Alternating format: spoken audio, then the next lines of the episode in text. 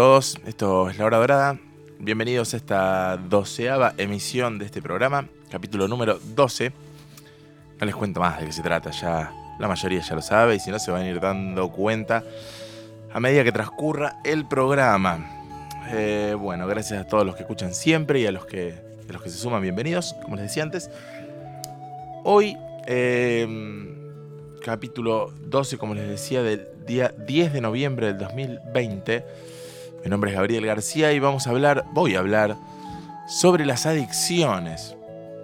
No quise tampoco dar muchas vueltas sobre el sobre introducciones porque es un tema amplio, que hay muchas cosas para para hablar. Ya me están llegando algunos mensajes, después voy a, voy a ver qué me dicen en alguna de las pausas mientras escuchemos alguna cancioncita. Bueno, cuántas cosas para hablar de las adicciones. Hace algunos años, en realidad no sabía si tenía muchas cosas para decir de las adicciones. Sin embargo, hace algunos años me, eh, invitó la gente del Faro, es un, grupo acá que, está atrás de los chicos con las, de, personas con adicciones, ¿no? Me invitaron a unas charlas para que aporte un poco mi, punto de vista o mi, eh, mi análisis o mi... les cuente un poco mi perspectiva como, como médico y descubrí que sí tenía un montón de cosas para decir de las adicciones. Desde mm, eh, qué son las adicciones, desde definiciones, em, experiencias con haber tratado con algún que otro paciente adicto, desde diagnóstico, algo, conocer un poco la historia, de dónde viene esto, en qué consta la neurobiología de las adicciones, o sea, qué, qué pasa en el cerebro del adicto. ¿Qué pasa en el cerebro de todos. ¿Somos todos adictos a algo? ¿Podemos ser todos adictos a algo? Es, es, digamos, vamos a tratar de, entender qué es lo que pasa y hasta podemos analizar droga por droga.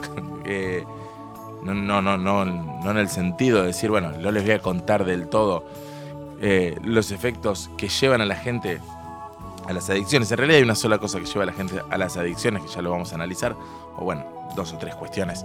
Eh, pero la idea es que conozcamos un poco de qué se trata. La mejor manera de no cometer un error es conocer, informarse y saber.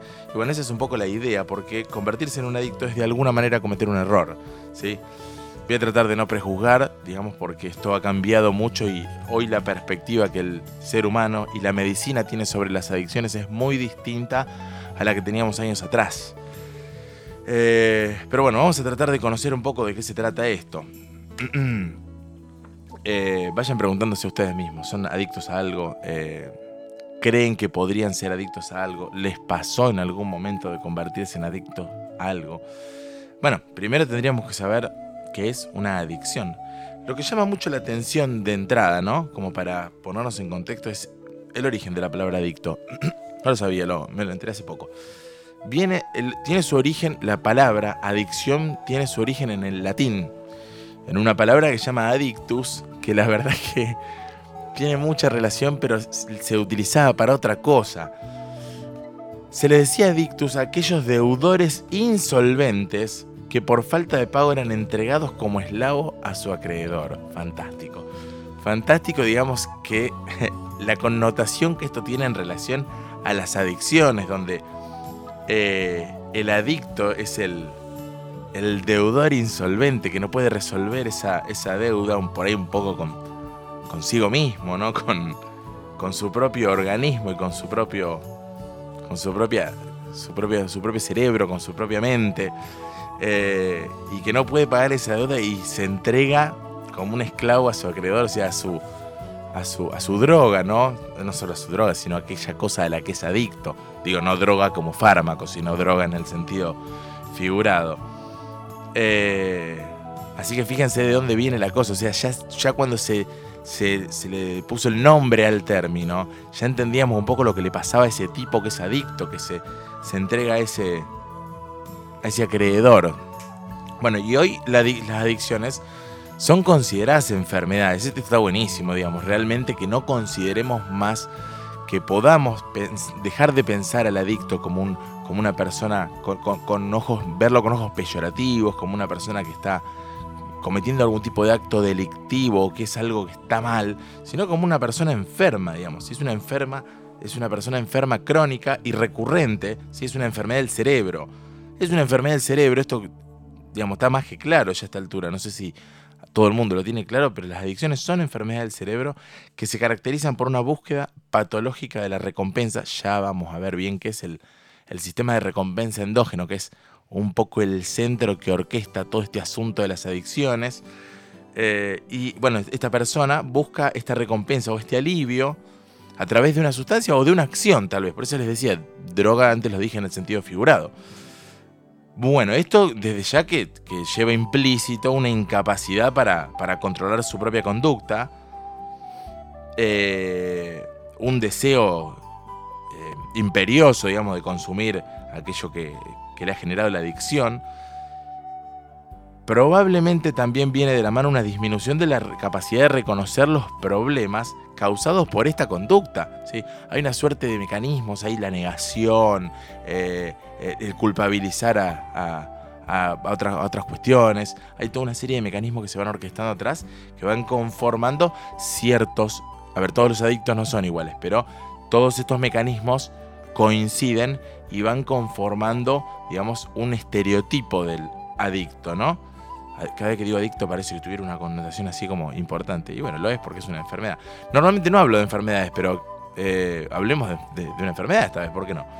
Eh, una enfermedad que, nos, que, está al alcance de todos, digamos, ¿no? Otras enfermedades no, qué sé yo. Algunas las tenemos que contagiar, otras tenemos que, que, que buscárnoslas. Para esta también tenemos que buscárnoslas, pero eh, esta es, una enfermedad que, aunque no lo parezca, está al alcance de todos. Y bueno, otro de los, de los puntos a, resaltar en, la conducta del adicto es el, el, impacto sobre las relaciones interpersonales, ¿sí? Y desde ya su, su respuesta emocional disfuncional a, a, todo, digamos, ¿no? Eh, acá, acá se va, se va un poco entendiendo, tiene, o sea, tiene un montón de cosas para ir desarmando. Es muy interesante lo que les decía antes, que las digamos, hay además conductas adictivas que exceden al abuso de sustancias. Eh, qué sé yo, está el tipo que es adicto al juego, la, famosa ludopatía. Eh, miren que yo acá tengo una lista de ejemplos, por ejemplo, ¿no? Y dice, eh, además del consumo de sustancias psicoactivas, existen adicciones a procesos como la adicción al sexo, la adicción al juego, ludopatía, la adicción a la pornografía, la adicción a la televisión, al deporte, la adicción a las nuevas tecnologías, que se llama tecnofilia, esa no la sabía, al teléfono celular o móvil, nomofobia, dice. En realidad la nomofobia sería, fobia es un poco el alejarse de eso, nomofilia, habrán querido poner acá, recién me estoy dando cuenta que hay un error, eh, al trabajo, lo que nosotros llamamos trabajolismo, y los, norteamericanos le dicen workaholic, digamos que es un, término, viene de ahí, digamos, los primeros que lo anunciaron fueron ellos. Y está además la, adicción a Internet mencionada acá. Hay un denominador común, ¿no?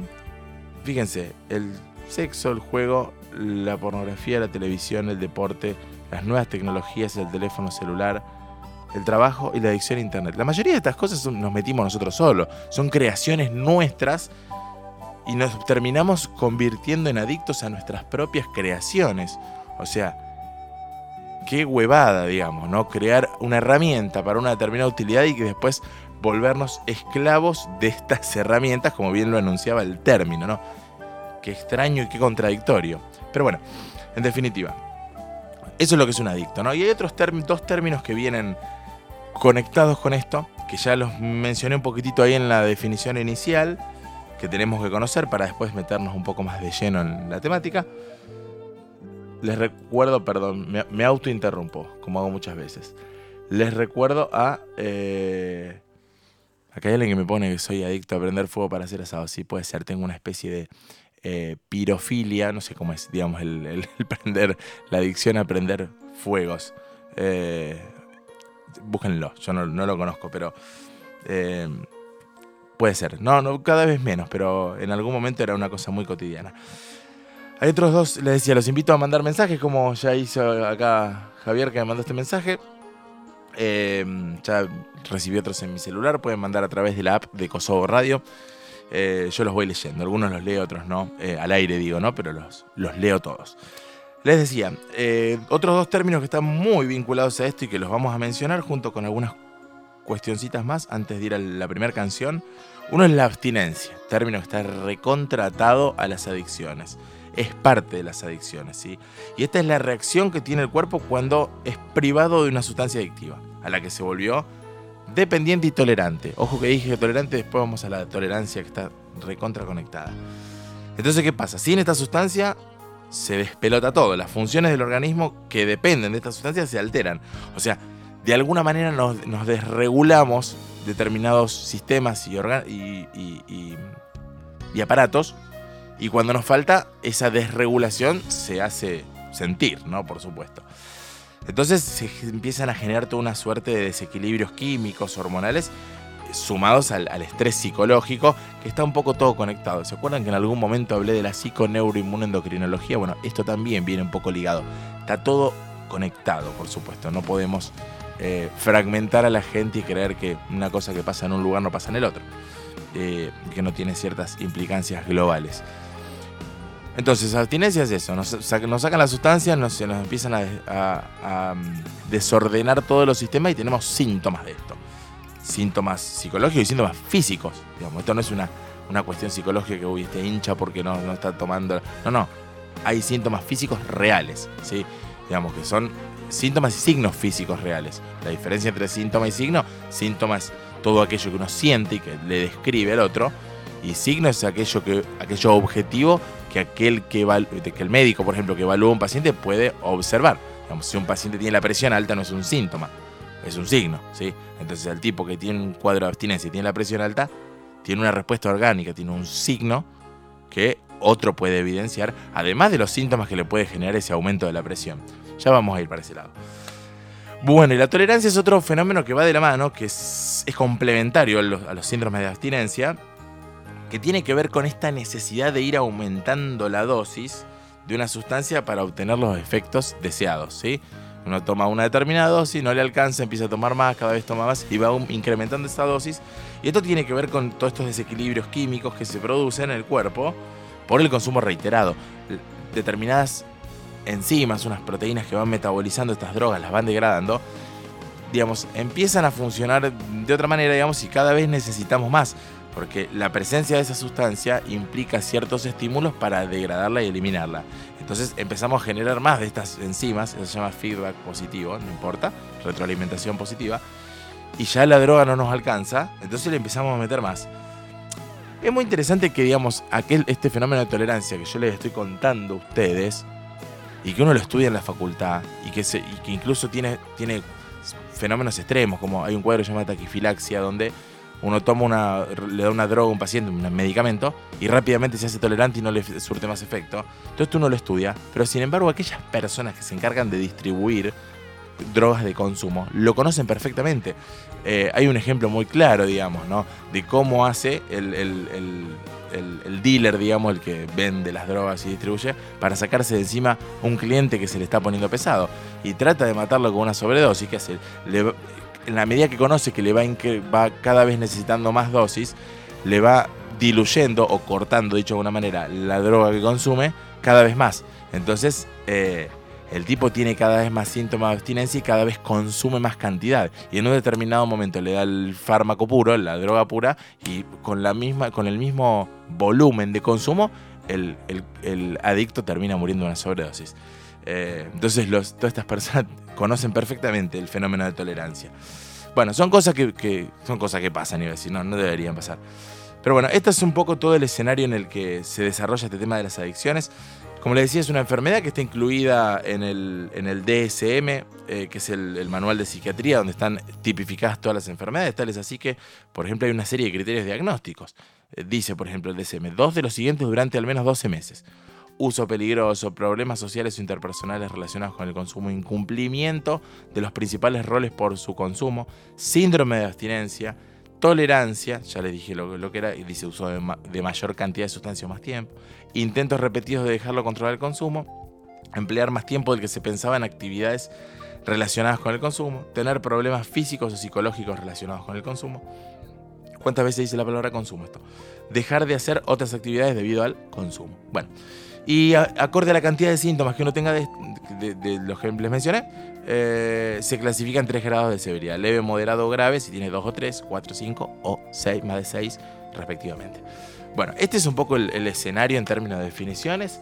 Eh, no los quiero aturdir, vamos a escuchar una cancioncita eh, y en breve seguimos con la hora dorada. Vamos a conocer un poco de dónde vienen estas, estas sustancias, cuáles son un poco las, las sustancias de mayor consumo o abuso dónde se originaron, eh, y después nos vamos a ir metiendo en, qué, nos hacen a nosotros.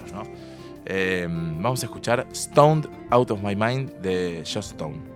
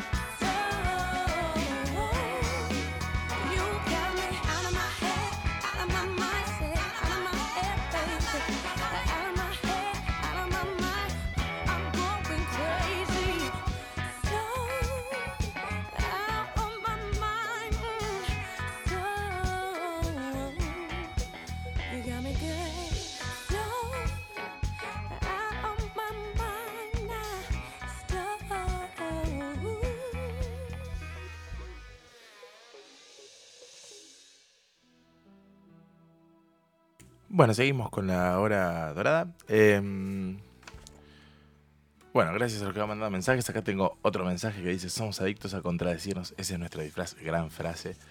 Bueno, ¿y de dónde viene, todo este problema de las adicciones? Realmente es, eh, una cosa que los seres humanos. Eh, el uso de sustancias y sustancias con características psicoactivas acompaña a la humanidad desde, desde los albores de la civilización. Eh, es más, se, piensa que incluso precede al ser humano en el sentido de que eh, había algunos aparentemente primates antecesores del hombre que tenían un gusto por algunas frutas sobremaduradas eh, con alguna cantidad de azúcares fermentados que tenía una cierta cantidad de estos azúcares fermentados con alcohol etílico, digamos, ¿no? Eh, digamos, a través de que, sufrían un proceso de fermentación eh, natural, ¿no? Em, así que parece que los, los monos ya se andaban chupando de antes que llegáramos nosotros, ¿no? Con lo cual imagínense desde hace cuánto que viene esto. Em, bueno, y de hecho esa ingesta a esos, esos primates le representó una especie de ventaja adaptativa, ¿no? Porque em, eran más ricos en azúcares estos, estos frutos. Por ende, tenían una suerte de mayor ingesta de hidrato de carbono, mayor reserva energética para escaparse de sus presas y demás, ¿no? Eh, de sus presas no, eh, sino de, de, quien los quería apresar, de sus depredadores. Bueno, eh, aparentemente esto pudo haber generado una especie de, pudo haber generado una, una, selección natural hacia el gusto por las bebidas alcohólicas. Bueno, son todas unas teorías evolutivas viejas, pero la realidad es que desde el punto de vista de, de, las civilizaciones, ya, por ejemplo, el consumo de cannabis se remonta a los asirios, los persas, los egipcios, digamos, una cosa que se consume hace muchísimos años. En particular con el alcohol, que se lo mencioné antes, no se conoce del todo con exactitud cuándo com co comienza, digamos, pero probablemente haya sido la primera droga el alcohol, porque parecería que el, el alcohol no es una droga, es, es una droga recontra difundida, socialmente muy aceptada, eh, permitido su consumo, Bien, esto es, una discusión aparte, digamos, porque está permitido el consumo de alcohol y, de tabaco, por ejemplo, y no el consumo de otras drogas que son tan nocivas como esas o peores. Eh, pero bueno, es una discusión aparte que excede un poco el, objetivo de esta charla. Les decía entonces, eh, los griegos y los romanos, por ejemplo, fueron los primeros en sufrir las consecuencias del alcohol, porque estos almacenaban la miel se produció una, la fermentación alcohólica de vuelta y aparentemente este es uno de los inicios también del mundo de los vinos, ¿no? Eh, si vamos a, otra, a, otras drogas y la antigüedad, el, opio, el opio, el opio como, como fármaco, digamos, eh, el opio es una, un derivado de una planta que se llama Papaver somniferum, que es después aquella planta de donde se, se toma como punto de partida para la síntesis de los llamados opioides u opiáceos, donde vienen, vamos a parar hoy en día la morfina, la heroína, la heroína como droga de consumo, la morfina como droga eh, terapéutica, ¿no? Qué sé yo, hay un montón, el fentanilo, hay un, montón de drogas, no se las voy a mencionar todas, ¿no? Fármacos que usamos con mucha periodicidad en la terapia intensiva. Tenía una compañera de guardia, tenía en hace muchos años, eh, cuando era practicante, una médica intensivista que después con los años me enteré que se había hecho adicta al fentanil, una cosa de loco. Eh, y bueno, estuvo re complicada, pobre. Eh, la verdad que una cosa insólita eh, que nunca me lo hubiese imaginado. Por eso ahí empecé a entender un poco que esto nos podía pasar a cualquiera, digamos, que no es, no es una enfermedad más y nadie está exento. Eh, tenemos que tener mucho cuidado con algunas cosas. Pero el opio, volviendo a la, cuestión histórica, aparentemente aparece como en el 3000 antes de Cristo, ¿no? Es el jugo de la amapola, el, opio, ¿no? Y el primero que empezó a usar un poco esto desde después desde el punto de vista ya terapéutico, ya con otra forma farmacéutica, eh, fue Paracelso, en la forma del láudano. El láudano es un derivado del opio. A partir, recién en el siglo XIX esto se convierte en un problema sanitario por, las, por la generación de adicciones, ¿no? Aparece también la morfina. En 1874 se crea la heroína, o sea que lo de digamos, la concientización y, el consumo y las adicciones como entidad son relativamente recientes, pero estas drogas se vienen usando hace rato. Fíjense lo que pasa, por ejemplo, con el cannabis. El cannabis, o sea, la marihuana, digamos, no la marihuana como se consume hoy, sino el cannabis eh, como la planta, ¿sí? Eh, las especies de, de cannabis, cannabis las plantas se separan en general en género y especies. El género es el cannabis y eh, sativa es el, la especie. ¿sí? Pero hay varias especies de cannabis que tienen ciertas similitudes. Tiene el origen en, en, Asia Central desde el año 4000 a.C. Acá se usaba como fibras textiles, se usaba el cáñamo, digamos, ¿no? Eh, y probablemente las propiedades alucinógenas las descubrieron en el Oriente los chinos hace como 3.000, eh, digamos, desde hace más de 3.000 años, ¿sí? Eh, porque ¿qué indicaban? Decían que cuando tomaban mucho cáñamo, cosas con cáñamo, que en realidad lo utilizaban como condimento para las, para, qué sé yo, para que lo usaban, para las comidas, las bebidas, cuando tomaban mucho cáñamo, decían que les hacía ver monstruos y sé que si, se usaba durante mucho tiempo se podían comunicar con los espíritus y aligerar el cuerpo. Una cosa de loco, digamos, pero estos tipos ya estaban drogados en ese entonces y, y no nadie le daba demasiada importancia, digamos, parecía que era un condimento que le generaba este efecto, entonces había que ponerle menos. Eh, después le empiezan a buscar un poco más la vuelta desde el lado medicinal, ¿sí? En el año 400 y pico antes de Cristo, eh, Heródoto empieza ya a, hinchar con este asunto del asunto recreativo. No, no, no él, sino que describe que la gente lo está empezando a usar como en forma recreativa. Y eh, miren qué curioso, hasta el año 1000 es una droga que se usó por vía oral, o sea, se lo comían como condimento, como no sé qué presentaciones harían. Y el primero que empieza, o uno de los primeros que empezó a prohibir esto fue Napoleón Bonaparte, ¿sí? Napoleón, francés, eh, ¿Por qué lo prohibió? Porque resulta que en sus tropas se había difundido el, asunto, el hábito, y ya se empezaban a ver ciertos efectos tóxicos. O sea, los tipos estaban probablemente en cualquier cosa, y este empezó a decir, che, esto que están consumiendo esta gente no les está haciendo bien, y no estaría funcionando todo este asunto de las tropas, de mis tropas. Así que eh, ahí se empieza a ver, o sea, primero se lo vio como un condimento, y como, digamos, se usaban las fibras, como les decía, eh, para, otras cuestiones, no, importa. Eh, después de ahí se lo empezó a buscar un uso medicinal, después se entendió el uso recreativo y fíjense cómo se va construyendo, digamos, a través del, estudio de los efectos, cómo se va construyendo un hábito, ¿sí? casi en forma incidental o accidental, digamos, que la gente empieza a, a, incorporar este hábito y después descubrir que puede tener cierta toxicidad, ¿no? Ya para el 1900 ya se prohibió el uso en casi todos lados, ¿no? Bueno, ¿qué pasa con el tema de la coca? digo la coca por la planta, ¿no? Pero yendo por el camino de la cocaína. En América, aparentemente, esto arranca hace muchísimos años también, a partir del año 5000, ¿sí? Antes de Cristo estoy hablando. Sí, 5000, después de Cristo no llegó todavía. Y era una planta que crecía en forma silvestre, digamos, no eh, como, como muchas otras, como la papavera somniferum que hablábamos antes, ¿no? Eh, hasta que en el siglo X los, aborígenes que estaban acá, en, acá no, que estaban en Colombia, empezaron a cultivarla esta planta. ¿sí? Y se les ocurrió empezar a llevarla un poco para el sur, para otros lados. ¿sí? Ahí empieza todo el asunto del narcotráfico desde los aborígenes. ¿no? Em, fíjense que los incas la usaban como planta sagrada. ¿sí?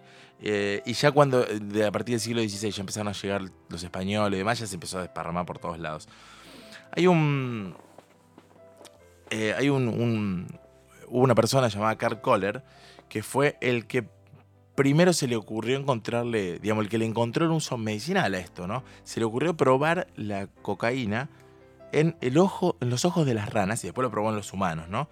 Y ahí fue donde en 1884 se descubrió la anestesia local, que había fármacos que tenían cierto efecto anestésico local y eso se empezó a usar en medicina.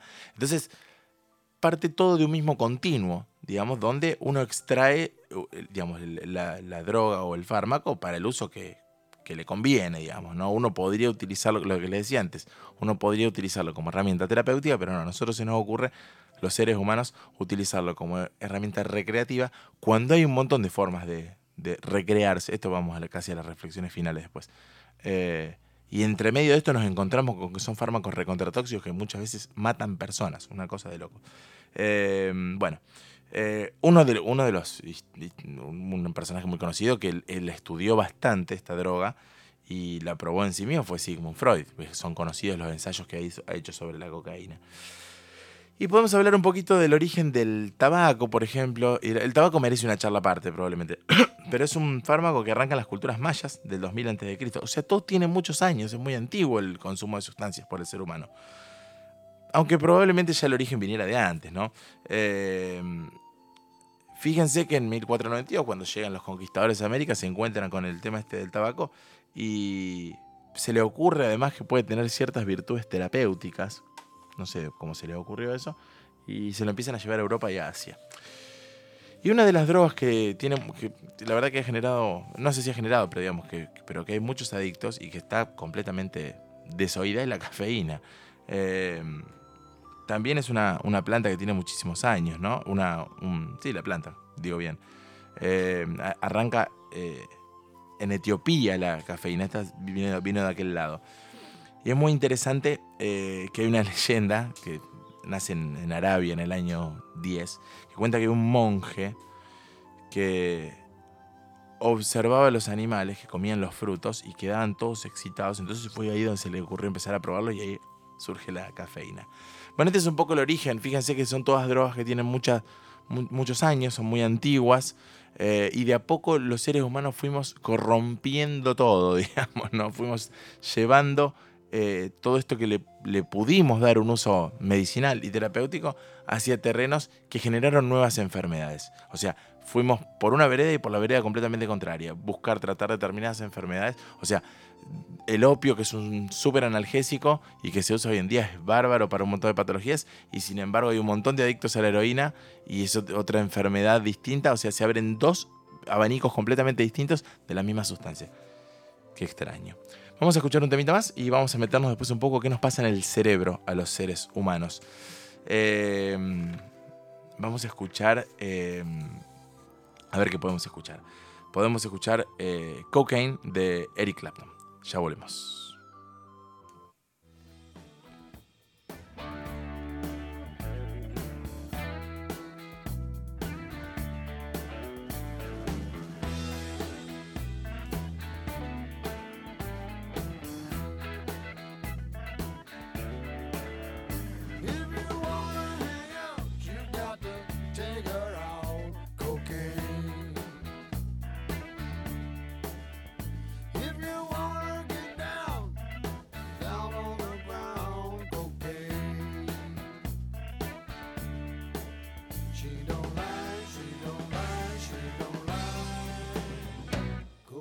Thank you.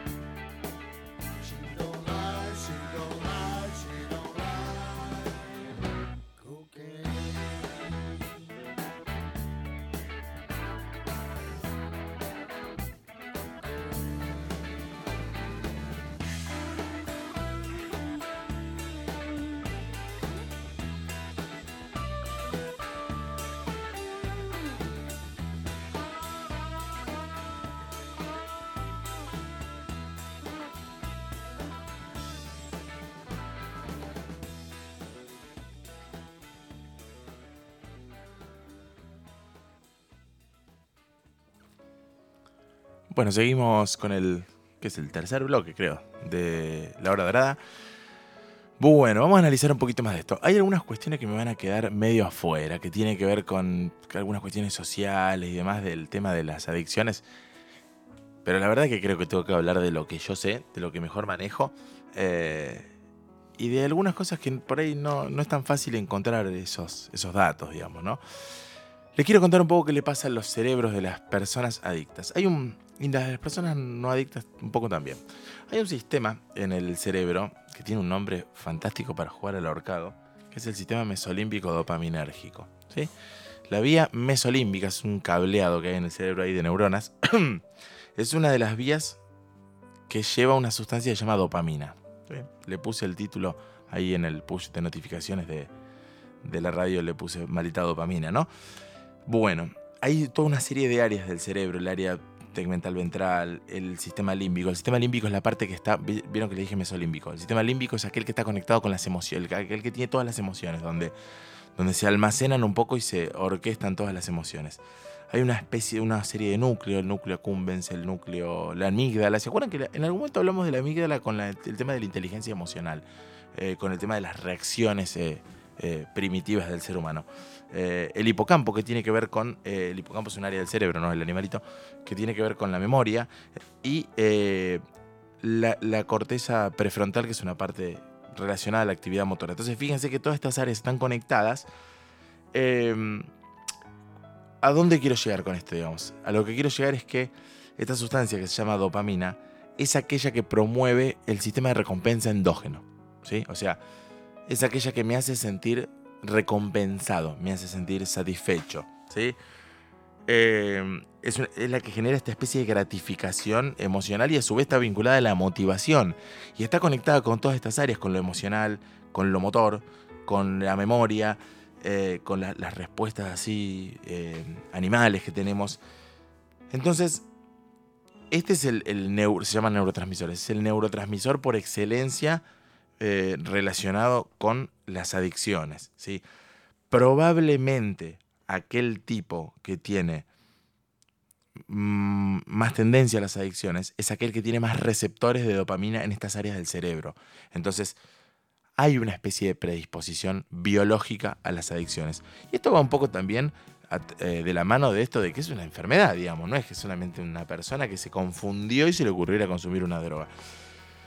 Fíjense lo que hicieron ah, para que, para que sepan un poco cómo funciona el sistema del, del, mesolímbico dopaminérgico. Hubo dos investigadores llamados James Saltz y otro Peter, Peter Milner. Mm, se me cruzaron las letras. Década de los 50, siglo XX, ¿sí? 1950 y pico, no me acuerdo realmente el número. Eh, agarran una, una rata, un roedor, y empiezan a generar una especie de cableado y le ponen un electrodo con un cablecito, chiquitito el cablecito por la cabeza de la rata chiquita, a algún de estos, algunos de estos núcleos del sistema de recompensa endógeno. ¿sí? Entonces le ponen una especie de botoncito a la rata para que lo apriete y cuando lo apretaba le estimulaba el centro, el centro del placer, digamos, de la rata, de recompensa endógeno. Entonces estos tipos empiezan a ver, acá se descubre que, está que hay un centro del placer un centro de recompensa endógeno este tipo empiezan a ver que el roedor, la rata, pierde todo interés por lo demás. Lo único que le interesa es apretar el botoncito para que le genere el estímulo en su, en su sistema mesolímbico dopaminérgico. Incluso abandona el cuidado de sus crías, o sea, no le importó más nada a la rata más que eh, estimularse su sistema de recompensa endógeno. Entonces, digamos, es lo mismo lo que le pasa un poco al adicto. En algún determinado momento quiere estimular ese sistema de recompensa endógena y empieza a perder toda esta capacidad de preocuparse o de, interesarse por otras cuestiones. Bueno, van un poco más allá de estos investigadores y empiezan a ponerlo como una especie de, mm, generar una especie de sistema binario de recompensa y castigo, ¿sí? Donde eh, si la rata, que se hacía una determinada actividad, como recompensa recibía este estímulo y si no la hacía, eh, no lo recibía, o viceversa. Eh, y la rata se, engancha en esto, digamos, empieza a desarrollar esta conducta. Em, empieza a desarrollar esta conducta, digamos, para recibir este estímulo. Ahora, em, vamos, vamos a analizarlo un poquito más, digamos, porque pareciera que, digamos, más que un centro del placer, tenemos un centro de las adicciones en el cerebro. Pero no, digamos, este centro de recompensa endógeno se activa ante un montón de estímulos. Qué sé yo, se nos activa cuando comemos algo que nos gusta, cuando, no sé, aquel que le gusta comprarse ropa, va y se compra algo, se le activa también este sistema. Entonces, la única vía para activar todo este sistema de recompensa endógeno no son las, las sustancias, ¿sí? las drogas, sino que todo aquello que nos genera placer, que nos genera, eh, bueno, la palabra lo dice bien, es recompensa, digamos, es lo que activa este centro.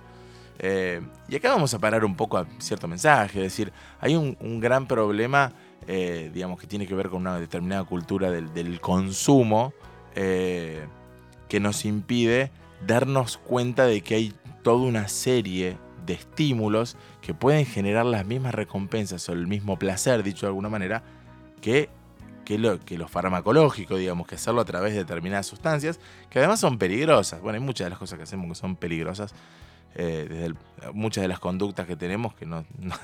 pero bueno, en definitiva, eh, una de las herramientas que se propone es, digamos, es esto, tratar de homogeneizar otros estímulos dentro de la misma recompensa. Es decir, que uno pueda sentirse recompensado o, perciba esta felicidad interna a través de otros estímulos que no tengan nada que ver con, las sustancias, con las drogas. Así que bueno, esto es lo que le pasa a la cabeza de los seres humanos eh, y a la cabeza de los adictos. Yo, por ejemplo, yo eh, he fumado tabaco, eh, hasta hace unos cuantos meses. cuando empezó la, pandemia en marzo, no fumé más. Eh, pero siempre tuve un consumo muy irregular de tabaco. ¿Por qué? Porque de repente no se me generaban fenómenos adictivos, digamos, no, no, no sufrí nunca la abstinencia, digamos, al tabaco, nunca me pasó eso. Siempre fue un consumo más social. Es más, he escuchado el comentario de gente decir, la verdad que vos fumás solamente de boludo, porque si no tenés la necesidad y no tenés abstinencia, ¿por qué dejás de fumar y, listo? Si no te lo necesitas. Y bueno, y tenían razón. Entonces, cuando se terminó la actividad social, digamos que se empezaron a restringir las actividades sociales por la pandemia, no fumé más y no fumé más. Así que no tengo interés en volver a hacerlo porque no, ha perdido un poco de sentido. Así que bueno, eso es lo que pasa un poco con el, con el cerebro. Eh, vamos a escuchar un temita más y nos vamos, eh, vamos acercando al final. Eh, antes escuchábamos Cocaine de Eric Clapton, que tiene toda una historia de cómo llega a él a volverse adicto a la cocaína por, por cierto, cierta interacción con su amigo George Harrison y, hay una especie de triángulo amoroso con, su mujer. Eh, pero bueno, ahora vamos a escuchar eh, Lucy in the Sky with Diamonds. ¿Por qué elegí este tema? Porque resulta que cuando salió el, tema, el tema de los Beatles, ¿no?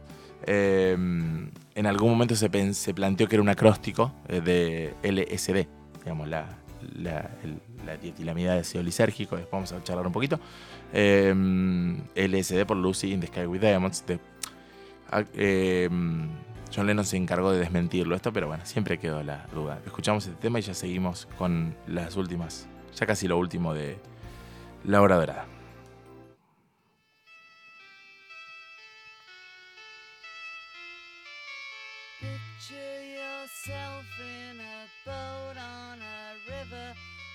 tangerine trees and marmalade skies. Somebody calls you, you answer quite slowly. A girl with kaleidoscope eyes.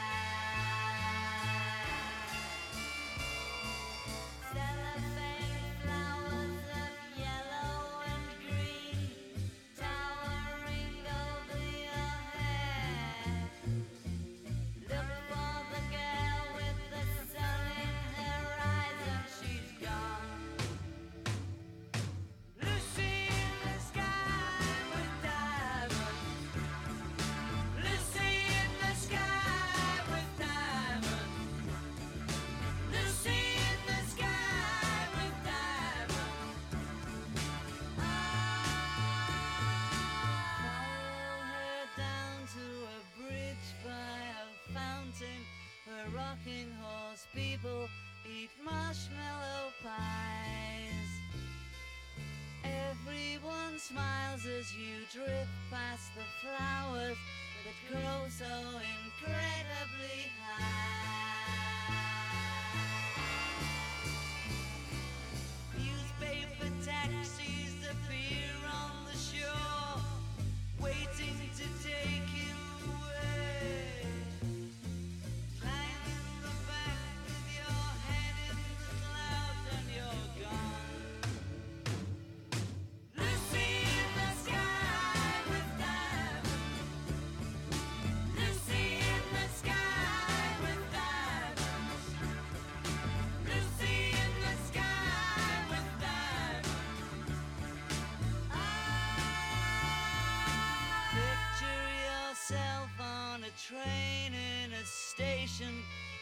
Plasticine pauses with looking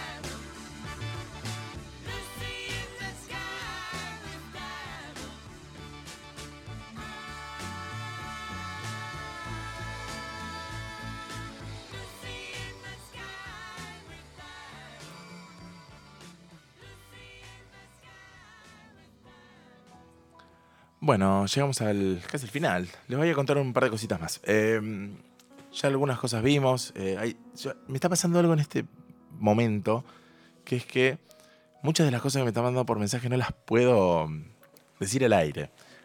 Hay- gente que me ha mandado fotos. Eh, les mando un saludo a todos. eh, me mandó un mensaje Pablo Jesse que eh, dice que esperaba que ponga alguno de los temas que puse. El tero acá pone muchos adictos a Netflix últimamente. ¿Algún consejito? No sé qué decir, Tero, con el tema de Netflix, porque todo depende de cuánto influya esto en tu vida, como ya vimos en los criterios del, del DSM-4. Yo personalmente mm, tuve un momento así como de, adicción así a las pantallas, medio eh, casi psicótico, y ahora me cansé y estoy leyendo, digamos, volví a la, lectura. Así que si, si te parece que está afectando mucho en tu vida eh, social y demás, eh, que bueno, ya está afectada la vida social lamentablemente por, las, por el mundo en que nos toca vivir ahora, pero si te parece que esto te está complicando, busca ayuda o busca otra adicción para ir reemplazando. Porque en el fondo, desde un concepto medio casi filosófico, somos adictos. Es, preferible ser adicto a muchas cosas chiquitas y no a una que nos genere un problema grande. Pero bueno, eso es, eh, es un, por ahí no me quiero ir muy lejos, pues es algo para discutir y es más profundo. Bueno, vamos, yo le- lo que les quiero contar es, les conté un poquito lo de... mm, lo del tema de qué pasa con nuestro cerebro y ya se, vislumbra un poco ahí, se deja entrever el hecho de que las personas tienen cierta predisposición distinta a ser adictos. eh, entonces es algo que uno no sabe qué va a pasar, digamos, es un terreno incierto. Si yo voy a probar esto, y no, sé si estaría tan bueno que pruebes porque vos no sabés después qué es lo que va a pasar.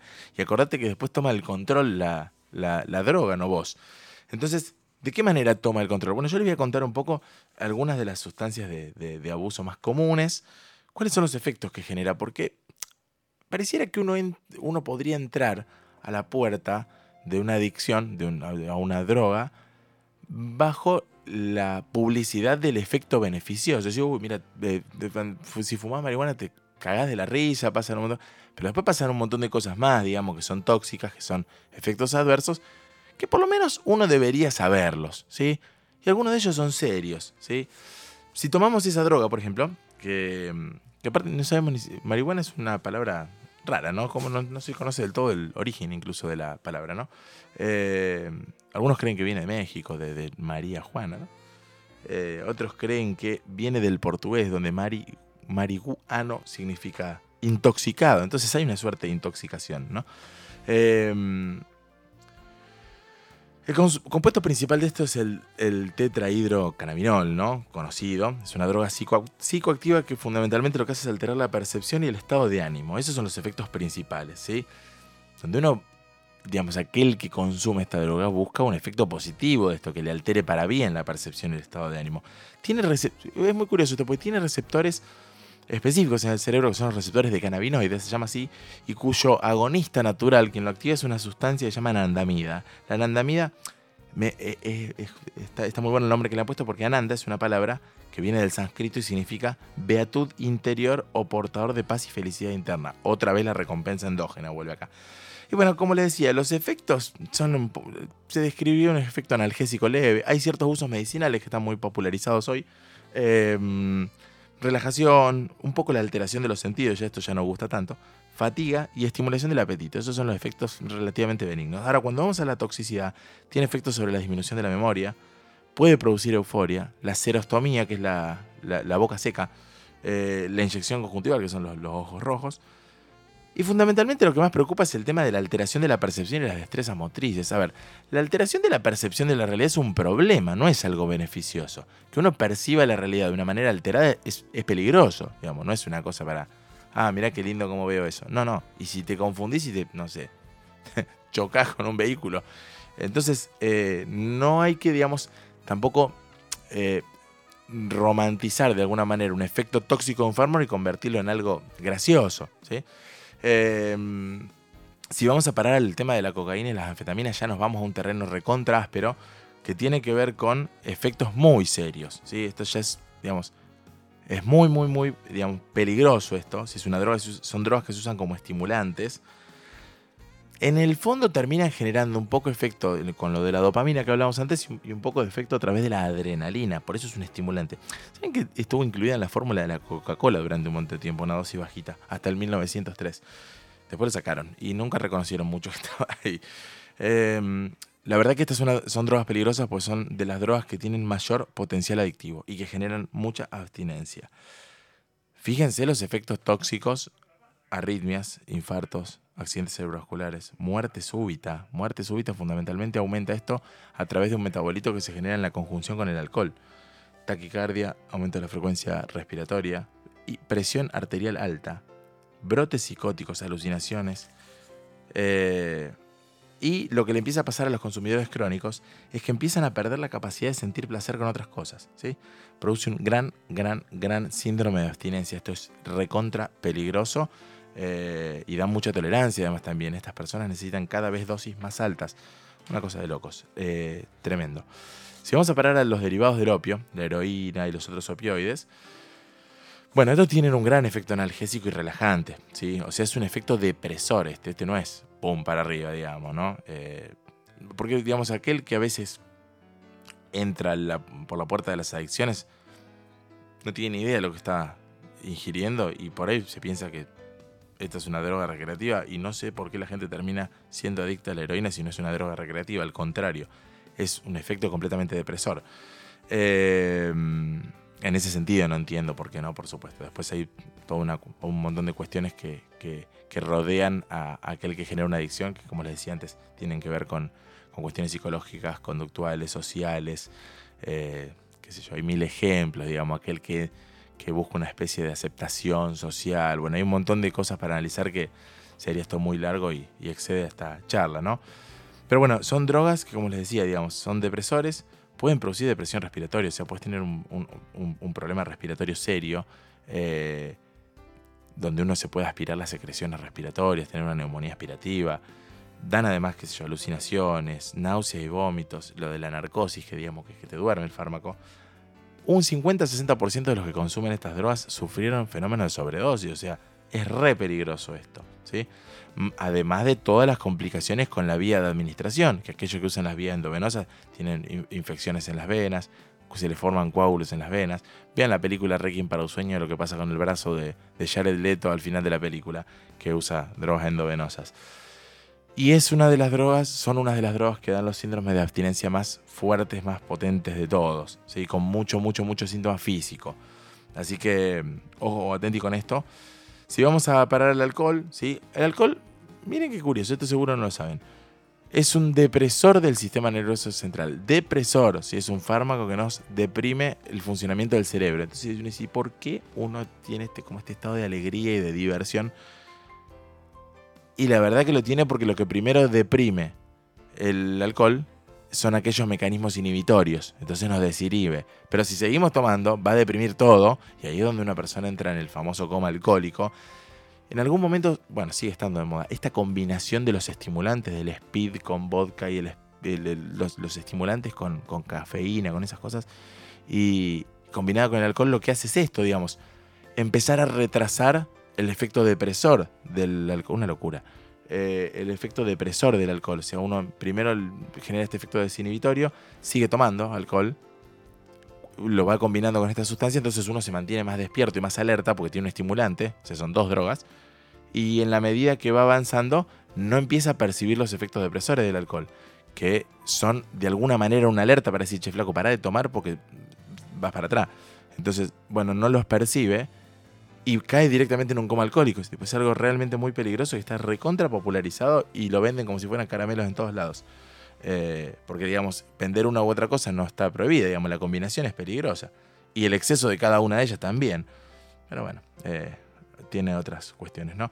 Eh, el alcohol es un fármaco de muy rápida y fácil absorción a nivel del tubo digestivo. Es una droga que se ha subestimado como, como droga, digamos, pero es una droga. Eh, produce mucho trastorno a nivel del tubo digestivo, que yo, gastritis, sangrados digestivos, eh, los efectos neurológicos, la pérdida de coordinación, los mareos. Eh, bueno, lo mismo que les hablaba de la heroína también puede deprimir un poco la conciencia y uno terminar con problemas respiratorios por esto, trastornos en el hígado, en el páncreas, qué sé yo, hay tantas cosas, aumenta el riesgo de tener otras enfermedades. Y el que me queda para el final es el LSD, digamos una droga no tan popular, pero peligrosa también, que es la dietilamida de ácido lisérgico, que viene de- derivada del hongo del conozuelo del centeno. Hay un caso muy popular de esto que fue Sid Barrett, ¿no? Eh, podría haber elegido una canción de Sid Barrett, pero no. Eh, bueno, acá vamos otra vez al terreno de las alucinaciones. La verdad que no sé a quién le pueden resultar gratas las alucinaciones. Eh, ah, no les conté, en algún momento me tuve una cirugía y en el postoperatorio recibí como, como analgésico pequeñas dosis de morfina. Y realmente es una sensación muy extraña que no me gustó para nada. Eh, genera una especie de efecto de relajación medio, medio extraño. Y lo que me llamó mucho la atención es que, digamos, yo estaba con dolor por la cirugía, es un fármaco que se usa comúnmente, digamos, eh, en, en los posoperatorios y en las instituciones de salud en general, en los pacientes internados. Eh, la gente muchas veces dice morfina y se, se re preocupa por las adicciones, pero usado de la manera que corresponde, la dosis que corresponde, no tiene tanto potencial adictivo eh, en las manos de personas que saben utilizarlo, ¿no? Por supuesto. Y me acuerdo que me generó una cosa muy extraña porque son fármacos que claramente alteran la percepción. Y está descrito que incide sobre la subjetividad del dolor. O sea, yo no dejé de sentir dolor, pero no me molestaba que me doliera. O sea, el, el dolor dejó de ser una sensación displacentera, rarísimo, muy difícil de describir, pero ahí uno ve un poquito de decir, che, esto por ahí puede ser peligroso, no sé, qué, qué raro debe ser aquel que consume esto periódicamente.